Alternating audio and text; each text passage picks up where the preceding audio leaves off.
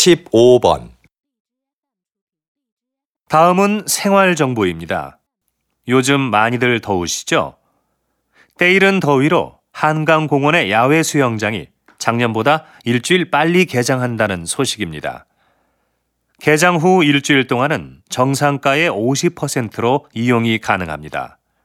또한 올해부터 가족 티켓 판매를 시작한다고 하는데요.